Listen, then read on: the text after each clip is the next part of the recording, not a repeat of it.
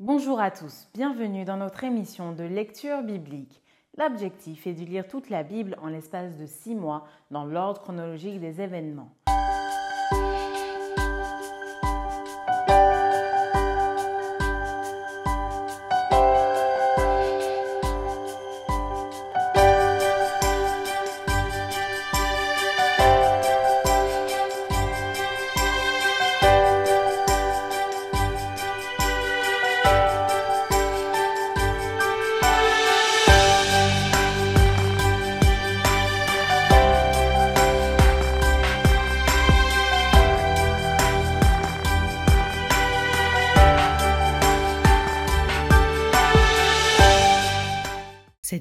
Vous est proposée par l'Église adventiste du 7e jour d'Évry. Si vous voulez suivre ce plan, vous pouvez cliquer sur le lien dans la description. N'hésitez pas à vous abonner à notre chaîne Évry Adventiste afin de recevoir toutes les nouvelles vidéos de lecture. Et n'hésitez pas à poser toutes vos questions dans les commentaires. Aujourd'hui, nous lirons le livre de Actes du chapitre 1 à 6. Actes chapitre 1er. Théophile, j'ai parlé dans mon premier livre de tout ce que Jésus a commencé de faire et d'enseigner dès le commencement, jusqu'au jour où il fut enlevé au ciel après avoir donné ses ordres par le Saint-Esprit aux apôtres qu'il avait choisis. Après qu'il eut souffert, il leur apparut vivant et leur en donna plusieurs preuves, se montrant à eux pendant quarante jours et parlant des choses qui concernent le royaume de Dieu. Comme il se trouvait avec eux, il leur recommanda de ne pas s'éloigner de Jérusalem, mais d'attendre ce que le Père avait promis, ce que je vous ai annoncé, leur dit-il. Car Jean a baptisé d'eau, mais vous, dans peu de jours, vous serez baptisés du Saint-Esprit. Alors les apôtres réunis lui demandèrent, Seigneur, est-ce en ce temps que tu rétabliras le royaume d'Israël?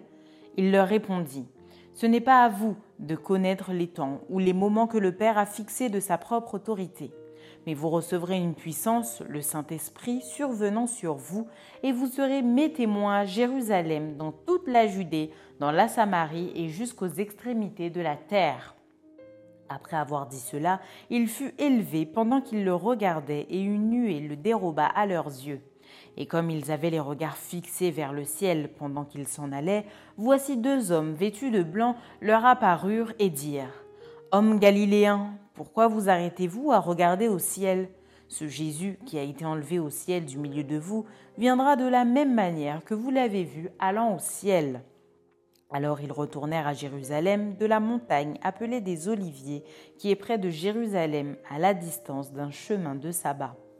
Quand ils furent arrivés, ils montèrent dans la chambre haute où ils se tenaient d'ordinaire. C'étaient Pierre, Jean, Jacques, André, Philippe, Thomas, Barthélemy, Matthieu, Jacques, fils d'Alphée, Simon le Zélote et Jude, fils de Jacques. Tous d'un commun accord persévéraient dans la prière avec les femmes et Marie, mère de Jésus, et avec les frères de Jésus. En ces jours-là, Pierre se leva au milieu des frères. Le nombre des personnes réunies était d'environ 120. Et il dit Hommes frères, il fallait que s'accomplisse ce que le Saint-Esprit dans l'Écriture a annoncé d'avance par la bouche de David au sujet de Judas, qui a été le guide de ceux qui ont saisi Jésus. Il était compté parmi nous et il avait part au même ministère. Cet homme, ayant acquis un champ avec le salaire du crime, est tombé, s'est rompu par le milieu du corps et toutes ses entrailles se sont répandues. La chose a été si connue de tous les habitants de Jérusalem que ce champ a été appelé dans leur langue Akeldama, c'est-à-dire champ du sang. Or, il est écrit dans le livre des psaumes que sa demeure devienne déserte et que personne ne l'habite, et qu'un autre prenne sa charge. Il faut donc que parmi ceux qui nous ont accompagnés tout le temps que le Seigneur Jésus a vécu avec nous, depuis le baptême de Jean jusqu'au jour où il a été enlevé du milieu de nous, il y en a un qui nous soit associé comme témoin de sa résurrection. Ils en présentèrent deux, Joseph appelé Barsabas, surnommé Justus, et Matthias. Puis ils firent cette prière. Seigneur, toi qui connais les cœurs de tous, désigne lequel de ces deux tu as choisi afin qu'il ait part à ce ministère et à cet apostolat que Judas a abandonné pour aller en son lieu. Ils tirèrent au sort et le sort tomba sur Matthias qui fut associé aux onze apôtres. Acte chapitre 2 Le jour de la Pentecôte, ils étaient tous ensemble dans le même lieu. Tout d'un coup, il vint du ciel un bruit comme celui d'un vent impétueux, et il remplit toute la maison où ils étaient assis. Des langues semblables à des langues de feu leur apparurent, séparées les unes des autres, et se posèrent sur chacun d'eux. Et ils furent tous remplis du Saint-Esprit, et se mirent à parler en d'autres langues, selon que l'Esprit leur donnait de s'exprimer. Or il y avait en ces jours à Jérusalem des Juifs, hommes pieux, de toutes les nations qui sont sous le ciel. Au bruit qui eut lieu, la multitude accourut, et elle fut confondue parce que chacun les entendait parler dans sa propre langue. Ils étaient tous dans l'étonnement et la surprise, et ils se disaient les uns aux autres. Voici ces gens qui parlent, ne sont-ils pas tous galiléens? Et comment les entendons-nous dans notre propre langue à chacun, dans notre langue maternelle? Parthes, Médès, Élamites, ceux qui habitent la Mésopotamie, la Judée, la Cappadoce, le Pont, l'Asie, la Phrygie, la Pamphylie, l'Égypte, le territoire de la Libye voisine de Cyrène, et ceux qui sont venus de Rome, juifs et prosélytes, crétois et arabes, comment les entendons-nous parler dans nos langues des merveilles de Dieu? Ils étaient tous dans l'étonnement, et ne sachant que penser, ils se disaient les uns aux autres. Que veut dire ceci? Mais d'autres se moquaient et disaient ils sont pleins de vin doux. Alors Pierre, se présentant avec les onze, éleva la voix et leur parla en ces termes. Hommes juifs, et vous tous qui séjournez à Jérusalem, sachez ceci et prêtez l'oreille à mes paroles. Ces gens ne sont pas ivres, comme vous le supposez, car c'est la troisième heure du jour. Mais c'est ici ce qui a été dit par le prophète Joël. Dans les derniers jours, dit Dieu, je répandrai de mon esprit sur toute chair, vos fils et vos filles prophétiseront, vos jeunes gens auront des visions, et vos vieillards auront des songes. Oui, sur mes serviteurs et sur mes servantes, dans ces jours-là, je répandrai de mon esprit, et ils prophétiseront. Je ferai paraître des prodiges en haut dans le ciel et des miracles en bas sur la terre, du sang, du feu et une vapeur de fumée. Le soleil se changera en ténèbres et la lune en sang avant l'arrivée du jour du Seigneur de ce jour grand et glorieux. Alors quiconque invoquera le nom du Seigneur sera sauvé. Homme israélite, écoutez ces paroles. Jésus de Nazareth, cet homme à qui Dieu a rendu témoignage devant vous par les miracles, les prodiges et les signes qu'il a opérés par lui au milieu de vous, comme vous le savez vous-même, cet homme, livré selon le dessein arrêté et selon la préscience de Dieu, vous l'avez crucifié, vous l'avez fait mourir par la main des impies. Dieu l'a ressuscité en le délivrant des liens de la mort parce qu'il n'était pas possible qu'il fût retenu par elle. Car David dit de lui, Je voyais constamment le Seigneur devant moi parce qu'il est à ma droite afin que je ne sois point ébranlé. Aussi mon cœur est dans la joie et ma langue dans l'allégresse, et même ma chair reposera avec espérance car tu n'abandonneras pas mon âme dans le séjour des morts, et tu ne permettras pas que ton sein voie la corruption.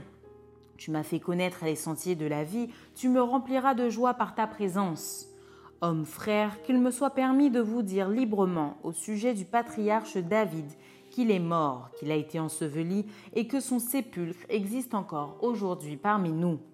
Comme il était prophète et qu'il savait que Dieu lui avait promis avec serment de faire asseoir un de ses descendants sur son trône, c'est la résurrection du Christ qu'il a prévue et annoncée en disant qu'il ne serait pas abandonné dans le séjour des morts et que sa chair ne verrait pas la corruption. C'est ce Jésus que Dieu a ressuscité, nous en sommes tous témoins. Élevé par la droite de Dieu, il a reçu du Père le Saint-Esprit qui avait été promis et il l'a répandu comme vous le voyez et l'entendez.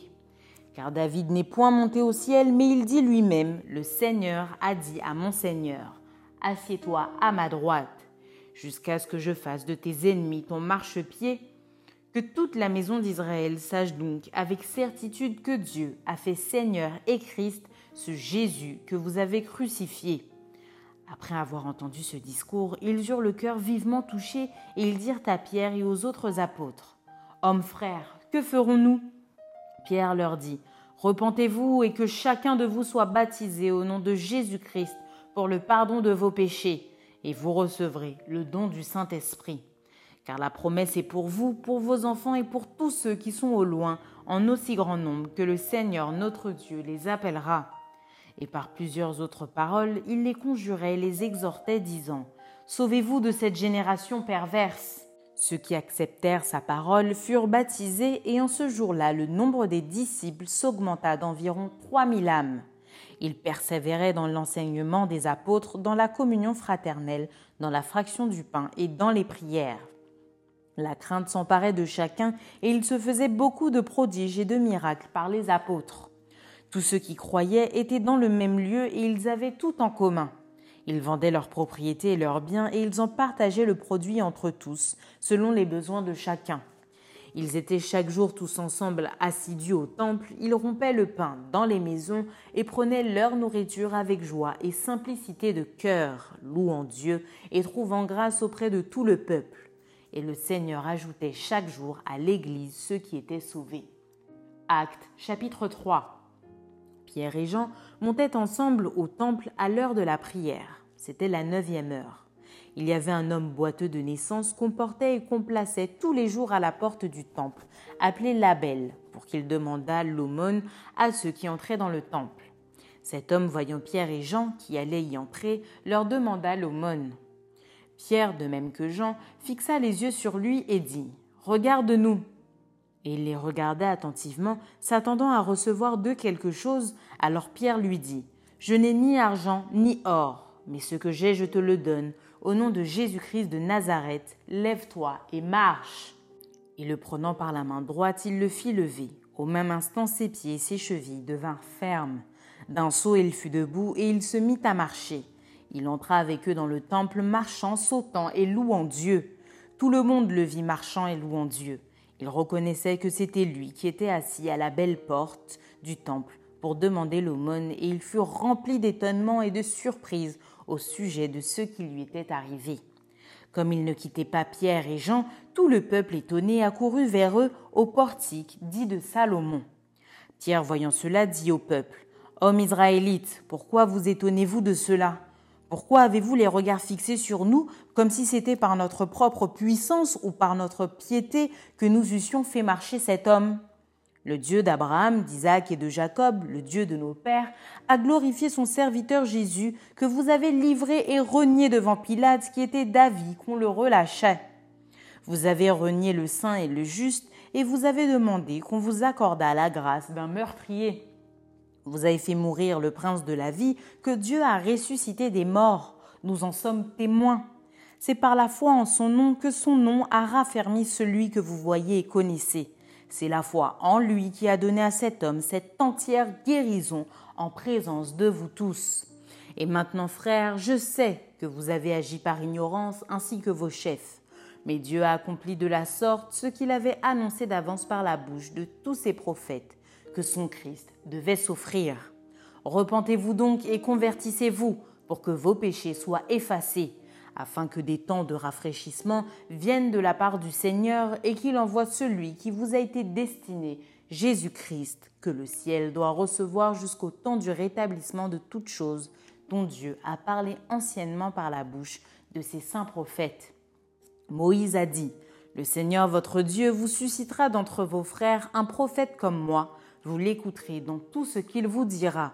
Et quiconque n'écoutera pas ce prophète sera exterminé du milieu du peuple. Tous les prophètes qui ont successivement parlé depuis Samuel ont aussi annoncé ces jours-là. Vous êtes les fils des prophètes et de l'alliance que Dieu a traitée avec nos pères en disant à Abraham, Toutes les familles de la terre seront bénies en ta postérité. C'est à vous premièrement que Dieu, ayant suscité son serviteur, l'a envoyé pour vous bénir en détournant chacun de vous de ses iniquités. Acte chapitre 4 Tandis que Pierre et Jean parlaient au peuple, survinrent les sacrificateurs, le commandant du temple et les sadducéens. Mécontents de ce qu'ils enseignaient le peuple et annonçaient en la personne de Jésus la résurrection des morts. Ils mirent les mains sur eux et ils les jetèrent en prison jusqu'au lendemain, car c'était déjà le soir. Cependant beaucoup de ceux qui avaient entendu la parole crurent, et le nombre des hommes s'éleva à environ cinq mille. Le lendemain, les chefs du peuple, les anciens et les scribes, s'assemblèrent à Jérusalem avec Anne, le souverain sacrificateur Caïphe, Jean, Alexandre et tous ceux qui étaient de la race des principaux sacrificateurs. Ils firent placer au milieu d'eux Pierre et Jean et leur demandèrent Par quel pouvoir ou au nom de qui avez-vous fait cela? Alors Pierre, rempli du Saint-Esprit, leur dit Chef du peuple et ancien d'Israël, Puisque nous sommes interrogés aujourd'hui sur un bienfait accordé à un homme malade, afin que nous disions comment il a été guéri, sachez-le tous et que tout le peuple d'Israël le sache. C'est par le nom de Jésus-Christ de Nazareth que vous avez crucifié et que Dieu a ressuscité des morts. C'est par lui que cet homme se présente en pleine santé devant vous. Jésus est la pierre rejetée par vous qui bâtissez et qui est devenue la principale de l'angle. Il n'y a de salut en aucun autre, car il n'y a sous le ciel aucun autre nom qui ait été donné parmi les hommes par lequel nous devions être sauvés.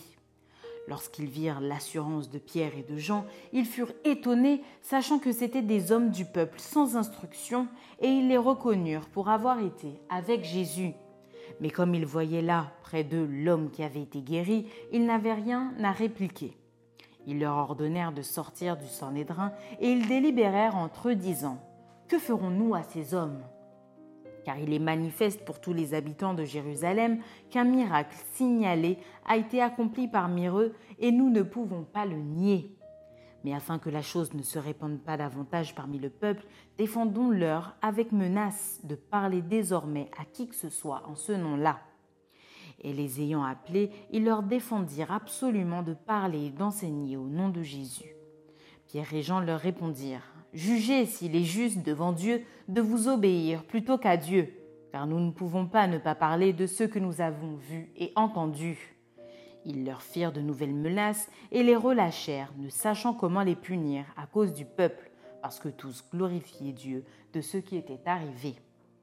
Car l'homme qui avait été l'objet de cette guérison miraculeuse était âgé de plus de quarante ans. Après avoir été relâchés, ils allèrent vers les leurs et racontèrent tout ce que les principaux sacrificateurs et les anciens leur avaient dit. Lorsqu'ils l'eurent entendu, ils élevèrent à Dieu la voix tous ensemble et dirent Seigneur, toi qui as fait le ciel, la terre, la mer et tout ce qui s'y trouve, c'est toi qui as dit, par le Saint-Esprit, par la bouche de notre Père, ton serviteur David, pourquoi ce tumulte parmi les nations et ces vaines pensées parmi les peuples? Les rois de la terre se sont soulevés et les princes se sont ligués contre le Seigneur et contre son oint. En effet, contre ton saint serviteur Jésus que tu as oint, Hérode et Ponce Pilate se sont ligués dans cette ville avec les nations et avec les peuples d'Israël pour faire tout ce que ta main et ton conseil avaient arrêté d'avance.